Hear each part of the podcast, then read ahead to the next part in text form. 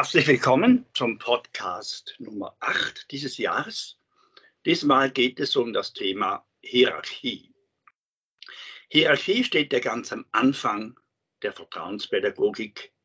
Das war wohl die zentrale Entdeckung, dass wenn zwischen äh, zwei Wesen die Hierarchie geklärt ist, dass dann Friede einkehrt, Leiterschaft möglich ist und so weiter. Und damit hat eigentlich alles angefangen. Äh, wenn du äh, Vertrauenspädagogik ein bisschen kennst, dann kennst du auch vielleicht die Geschichten mit dem Pferd und äh, Reiter, mit, den, äh, mit meiner Frau, mit der, mit der Reittherapie. Und wenn nicht, dann kannst du das gerne mal auf unserer Webseite nachschauen, wo ich da erzähle, wie mir das plötzlich bewusst wurde, dass man Pferde äh, ohne Gewalt leiten kann, einfach wenn man es schafft, in den Augen des Pferdes ein Leittier zu sein. Und das war diese, diese äh, überfallmäßige Erkenntnis, dass es ja auch zwischen uns Menschen solche Joiner-Beziehungen geben sollte, wo eben die Leiterschaft, äh, äh die Bereitschaft zur Leiterschaft auf diese Weise entsteht, dass zwei Wesen einfach eins werden, aha, du führst jetzt entweder grundsätzlich oder du führst jetzt in dieser Situation. Und im Laufe meiner Arbeit mit Vertrauenspädagogik, was dieser Begriff eben, dass, dass die Joiner-Beziehung eine hierarchische ist, das war wohl die größte Herausforderung, denn äh, das löst, das Wort allein schon, löst bei Menschen sehr viel Abwehr aus. Und äh, noch mehr Abwehr löst das in unseren, bei, bei Leuten aus Deutschland aus. Das, diese Erfahrung habe ich gemacht. Und deshalb habe ich heute Anne Dinger eingeladen. Sie ist eine Absolventin des Beraterinnen und Trainer äh, und Referentenkurses und äh, sie ist selber Beraterin und Coach. Ich freue mich sehr. Herzlich willkommen, Anne. Ja, hallo Heinz. Vielen Dank für deine Einladung. Ich freue mich, hier dabei zu sein. Kannst du dich ganz kurz vorstellen, noch so Familie und so, dass die Leute einen, einen Begriff haben von dir? Sehr gerne. Ja, ich bin die Anne Dinger. Ich bin 41, habe die 40 geknackt und habe äh, drei Kinder. Meine zwei Söhne sind fast neun und sechs und meine Tochter ist vier Jahre alt. Und ich wohne hier im schönen Schwäbisch Hall in Deutschland und ähm, habe mich jetzt vor kurzem ein bisschen selbstständig gemacht und arbeite noch nebenher, zusätzlich zu ähm, dem, dass ich eben berate.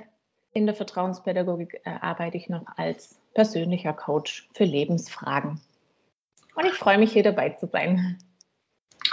Ja, und äh, es ist mir einfach äh, wichtig, dass wir zusammen ein bisschen über dieses, diesen Begriff Hierarchie äh, sprechen und was Menschen auch helfen kann, äh, sich zu versöhnen eigentlich mit äh, diesem Begriff. Was ist denn deine Vorstellung? Wir haben im Vorgespräch, hast du mir gesagt, Anne, dass äh, vor allem die ältere Generation ein, ein Problem habe, eher als die junge Generation. Äh, kannst du da noch was dazu sagen? Ja, also ich denke, das kommt natürlich sicherlich mit aus unserer Geschichte. Das, das Wort Führung, das Wort Hierarchie, das ist ja eigentlich eins, ähm, dass das ein bisschen wie so einen negativen Beigeschmack hat, natürlich aus unserer Geschichte heraus. Und alle so ein bisschen eine Angst davor haben, vor zu hoher Autorität, vor Hierarchie, was ja auch im, naja, der, der Begriff ja auch besetzt ist mit dem, was wir ja zum Beispiel auch aus der Wirtschaft zum Beispiel kennen, dass der, der oben ist, der ist, der das Sagen hat, der die Macht hat, hm, der die, sag ich mal, unteren ähm, Menschen nicht äh, wirklich sieht, sondern ja, äh, eben eher Druck ausübt zum Beispiel. Ich glaube, das ist, was wir natürlich auch erleben in der Wirtschaft, aber ich glaube, das verknüpfen die Menschen schnell mit diesem Begriff Hierarchie. Ja, Das habe ich auch so festgestellt. Und äh, ich, für mich war es ganz wichtig äh, herauszufinden, was ist denn eigentlich die schöpfungsgemäße Idee von Hierarchie. Mhm. Hierarchie ist ja ein, ein, ein, ein artübergreifendes Phänomen, nicht wahr? Mhm. Ich hatte als Kind einen Hund und äh, das war mir als Kind schon bewusst, dass das unter Hunden, jedes Mal, wenn sie sich begegnen, dann wird ganz schnell geklärt, äh, wie das läuft, wer, da, wer der Chef ist irgendwie. Mhm. Und dann funktioniert das. Dann mhm. sofort Friede ein. Absolut. Und weißt du, wir sind ja auch in jeder Situation, wenn wir in irgendeinen Raum reinkommen, oder? Dann äh, guckst du und klärst erstmal für dich, wer leitet hier? Wer hat dieses Gespräch jetzt in der Hand? Und es ist eine sehr komische Situation, das kennst du sicher auch, gell? dass wenn niemand so richtig eine Ansage macht. Und meistens, entweder sagst du dann irgendwann selber, ähm, so wie läuft es denn jetzt und nimmst die Ansage oder nimmst die Leitung oder du ordnest dich eben ganz natürlich unter eine Leiterschaft oder unter jemand, der führt eben ein. Das finde ich super spannend, dass das eigentlich ja. immer und überall so ist, gell? Ja. Es ist eben auch unter Menschen so, die eigentlich äh, fähig wären, auf einer äh, partnerschaftlichen Art miteinander umzugehen. Mhm. Aber diese partnerschaftliche Art, die braucht sehr viel Reife. Ja. Und deshalb, ich denke, ich halt in der Geschichte hat sich auch zwischen Mann und Frau äh, hat sich da eine Hierarchie ergeben. Längst nicht immer ist der Mann, der, der das Sagen hat. Es gibt andere Kulturen, auch in der Schweiz. Mhm. Das, ist, äh, das ist so lustig. Äh, ich weiß nicht, ob äh, die Appenzellerinnen zum Beispiel, die hatten viel später das Frauenstimmrecht. Mhm. Wow, spannend. Ja, viel später. Und die wollten das gar nicht. Denn die Frauen sagten, mein Mann stimmt sowieso ab, wie ich es sage. okay. Und wenn er Freude hat, da in den Ring zu stehen und das Schwert mitzunehmen, dann ist das für mich okay, das brauche ich gar nicht. Mhm. Denn, oder, das ist das Selbstbewusstsein der Appenzellerinnen. Man okay. hat ihnen das Stimmrecht aufs Auge gedrückt. Mhm. Gegen deren Willen, muss ich das mhm. mal vorstellen. Wow. Also, äh, das ist natürlich mit, sage ich, mit einem leichten Augenzwinkern.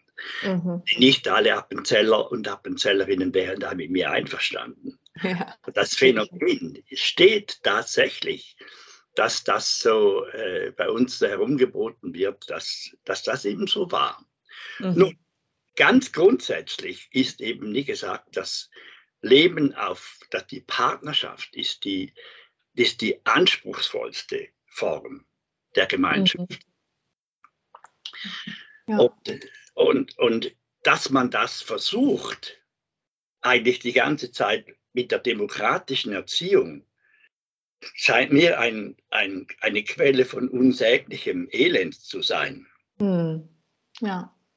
Dass man in Schulklassen, überall versucht man selbst im Kindergarten partnerschaftliche Art und Weise miteinander umzugehen, zu erreichen.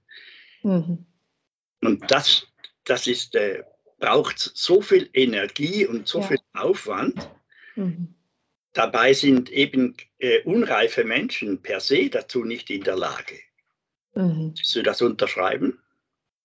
Ja, und ich würde sagen, ähm, zusätzlich finde ich sehr, sehr spannend, dass wenn Kinder auch zu Hause, aber auch in der Schule, mein Mann ist Lehrer und der hat jetzt gerade jüngstens auch ein ganz spannendes Beispiel äh, dass eben wenn Kinder in einer Hierarchie eingebettet sind, dass sie sich endlich entspannen können, dass sie sich sicher fühlen, dass sie sich gerne führen lassen und gerne ähm, folgen eigentlich. Das finde ich so spannend, dass eigentlich dann ja die Reife passieren kann überhaupt, wenn sie nicht in so einer komischen Konstellation sind, die es halt ja auch manchmal gibt, dass sie plötzlich die Führung übernehmen, weil sich die Eltern ihnen jetzt äh, in, immer wieder in Situationen auch unterordnen. Mhm.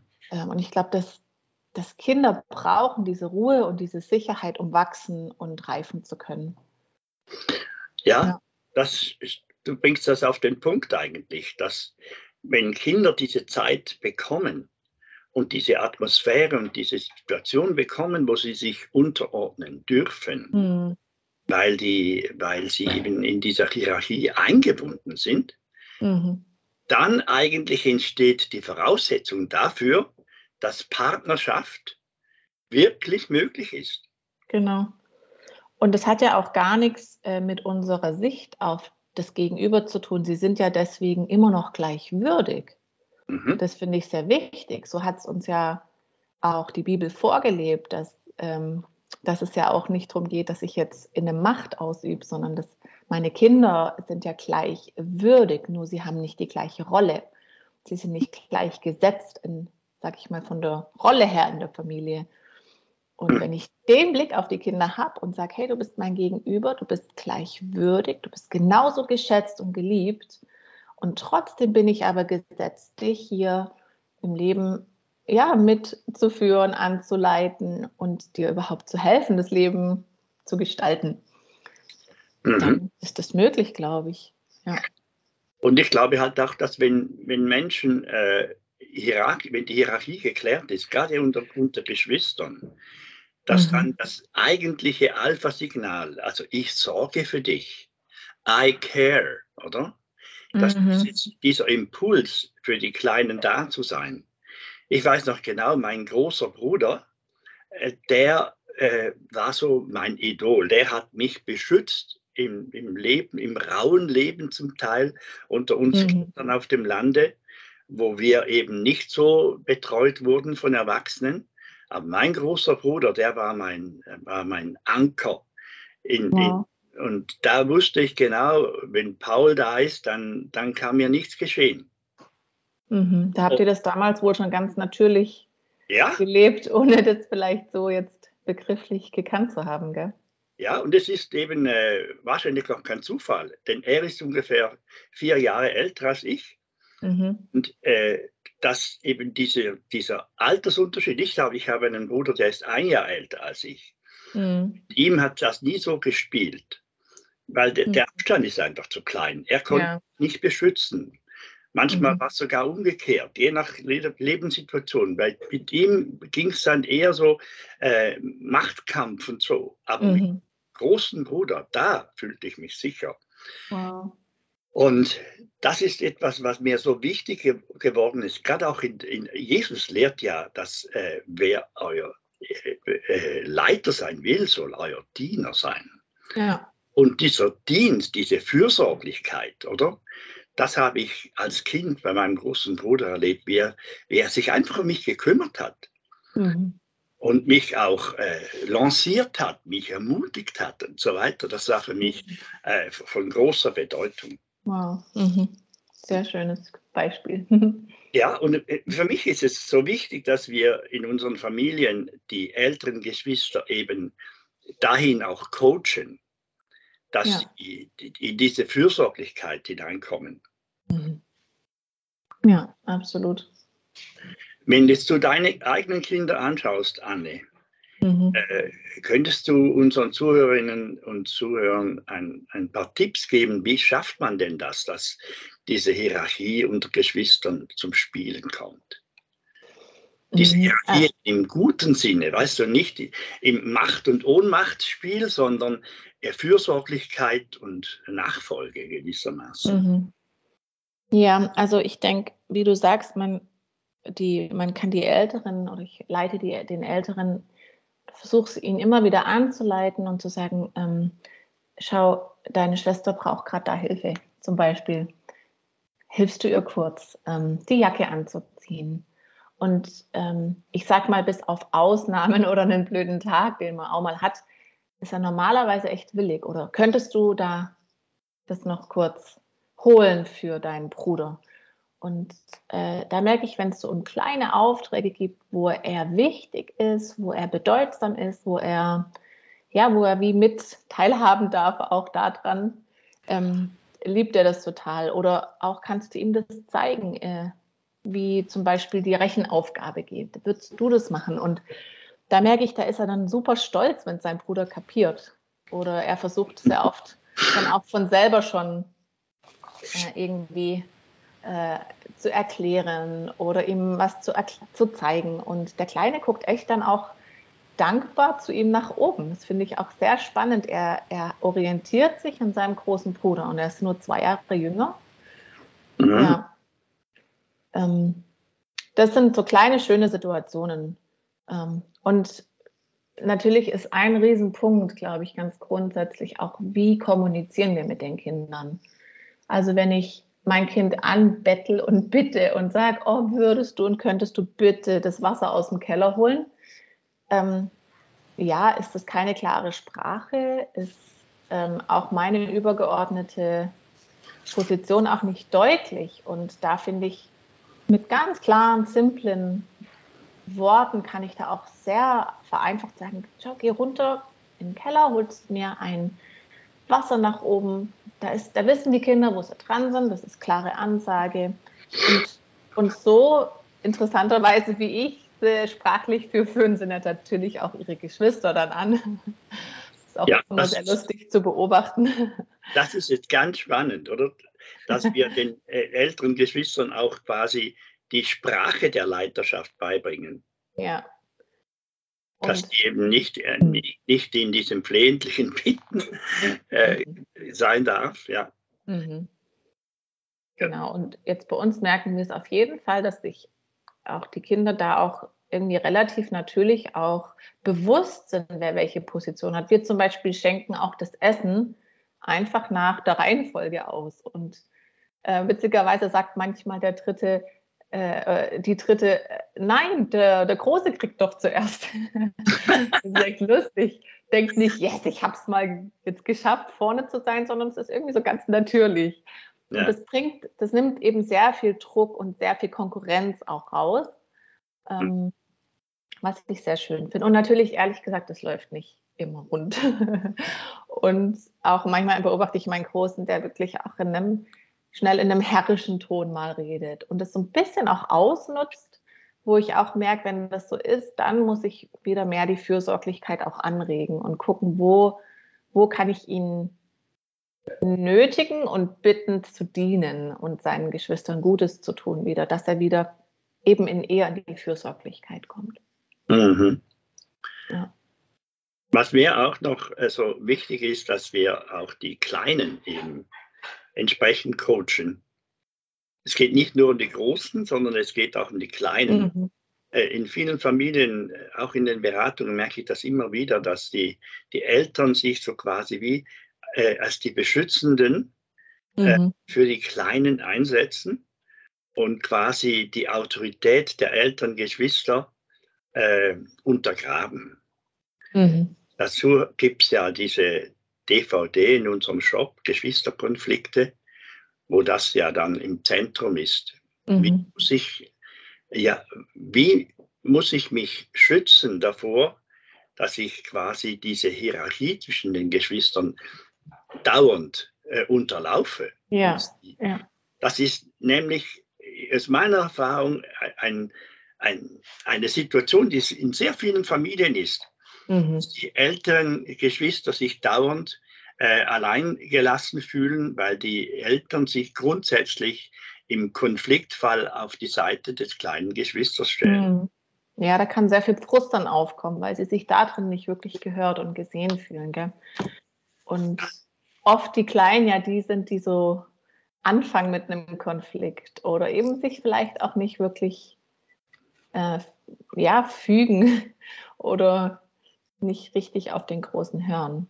Und klar, da finde ich, ähm, ja, muss man einfach natürlich von Situation zu Situation abwägen und wirklich sich die Zeit nehmen, dahinter zu schauen, was manchmal auch nicht so einfach ist in einem beschäftigten Alltag mit vielleicht vielen Situationen. Aber das lohnt sich sehr, habe ich gemerkt. Ähm, es lohnt sich auch zu mal, coachen. Mhm. Ich, ich, finde, es lohnt sich auch mal, äh, den Kindern äh, es zu überlassen. Ich mhm, glaube, genau. In vielen Familien, wo ich höre, dass die Geschwisterkonflikte eskalieren, äh, frage ich dann manchmal, äh, wie ist es denn, wenn ihr nicht da seid? Mhm. Und oft höre ich dann, ja, dann geht es besser. Und wenn sie bei den Nachbarn sind, da heißt es immer, wie mhm. lieb die Kinder miteinander sind. Mhm. Und da äh, ist eben unsere Einflussnahme nicht immer hilfreich. Manchmal ja. diese elterliche Einflussnahme hm. äh, irgendwie kontraproduktiv. Ja. Deshalb äh, gibt es, man, wie, du, sagst, man muss es einfach im Gefühl haben. Hm. Aber, äh, wann ist es hilfreich einzugreifen? Und oft. Ist viel besser, wenn man nach einem Konflikt später, wenn die Gemüter sich beruhigt haben, wenn man nochmal darauf eingeht mit den Kindern, wie hätte man jetzt diesen Konflikt vermeiden können. Und, mhm. und äh, für ja. mich ist es so wichtig geworden, dass eigentlich zwischen diesen hierarchischen Positionen in der Familie, dass die Alternative dazu ist der, der, äh, die Konkurrenz. Mhm. Konkurrenz war bei mir dauernd mit meinem älteren Bruder, mit dem ja. der ein Jahr älter ist, oder? Da waren wir dauernd ein bisschen in Konkurrenz. Hm. Mit Paul, da war nie Konkurrenzspiel. Hm. Denn das ja für mich, äh, das war gar kein Thema. Ja. Er war begeistert über meine Erfolge und ich noch mehr über seine. Hm. Da war nie äh, Konkurrenz im Spiel. Hm. Und das ist für mich so, wenn wenn, wenn man spürt, dass die Kinder äh, Neid und Konkurrenzdenken entwickeln, dann muss man eigentlich hellhörig sein und sich mhm. überlegen, wie könnte ich jetzt das ein bisschen ausschalten. Und mhm. oft liegt es eben daran, dass wir diese Hierarchie irgendwie durcheinander bringen durch das elterliche Verhalten. Genau. Da habe ich ein richtig gutes Beispiel jetzt eigentlich von den letzten, vor drei Tagen ähm, habe ich gemerkt, dass mein mittlerer Sohn, der ist frisch in die Schule gekommen, der ist sechs Jahre alt und äh, kam eben in die erste Klasse und ist natürlich eine ganz spannende Situation, jetzt auch ganz neuer Lebensumstand.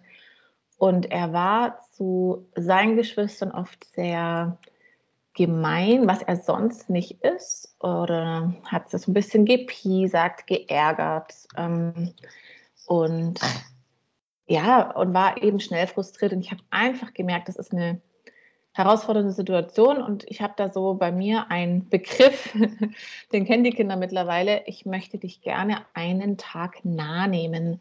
Und das bedeutet für mich, äh, und das habe ich dann mit meinem Sohn gemacht, dass ich äh, ihn nach der Schule quasi direkt äh, sage, hey, du darfst jetzt einfach mit mir sein. Und ich mache da meistens überlege ich mir jetzt ein, zwei oder auch drei kleine Arbeiten im Haus, die ich eh machen muss und wo ich sage, da nehme ich ihn mit dazu. Und ganz ehrlich, haben die erstmal keine Lust. Nö, mache ich nicht. Und, und ich lasse das meistens einfach mal stehen und lade ihn aber immer wieder ein, komm, wir machen es zusammen.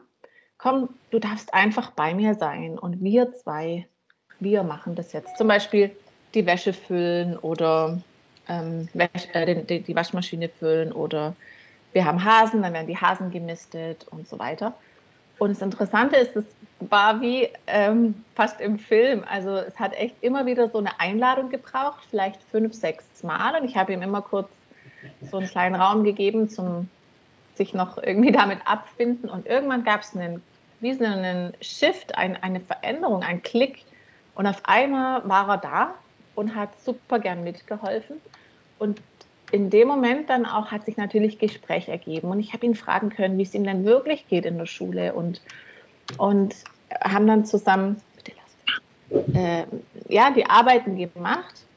Und er hat wie gespürt, ach, er kommt in meine Welt, er kommt in meine Nähe, die Führung wird zwischen ihm und mir wieder klargestellt. Und ich habe keine Themen angesprochen von wegen, du warst jetzt gestern und heute oft sehr frustriert, gell, gar nichts, sondern ich habe ihn einfach hergeholt und habe ähm, dann auch mal was gemacht, was ihm Spaß macht, mit ihm eine Runde Basketball gespielt und so weiter, aber ähm, schon ihn eher so in meine Welt reingenommen. Und es ist für mich so hochinteressant zu sehen, wie, wie dann, wenn Raum ist für die Kinder, aber sie auch eben ja, wieder in die richtige Position kommen, wie sich was entspannt und der Kerl ist am nächsten Tag wieder der, dann der Alte, sage ich mal, oder ausgewechselt. Und auch die Beziehung zu den Geschwistern ist wieder im Ort, in Ordnung oder im Reinen. Das heißt nicht jetzt grundsätzlich und immer, aber es ist wie, es hat sich wie was wieder eingeordnet. Ich bin da echt selber so begeistert davon, weil weil ich denke, es ist so simpel, braucht natürlich Aufmerksamkeit, aber ist sehr schlicht. Hm. Ja, ja. Also das ist ein wunderschönes Beispiel. Vielen Dank dafür. Mhm. Diese, du sprichst jetzt ja auch diese, diese Einladung äh, zur Zusammenarbeit und mhm. du äh, hast jetzt auch erlebt, wie man äh, nicht alle Konflikte alle äh, zu Boden diskutieren muss. Ja. Und dass vor allem, wenn die Hierarchie zwischen Eltern mhm. und Kindern wiederhergestellt ist, dass mhm. sich dann sehr viele Probleme von selber ja. lösen. Es kommt eine Ruhe ins Herz. Mhm. Ja. Herzlichen Dank, liebe Anne, für dieses Gespräch. Ich sehr denke, gerne. das hat äh, sehr vieles auch äh, mir wieder aufgezeigt und geklärt. Schön. Herzlichen Dank. Sehr gerne. Bis ein andermal.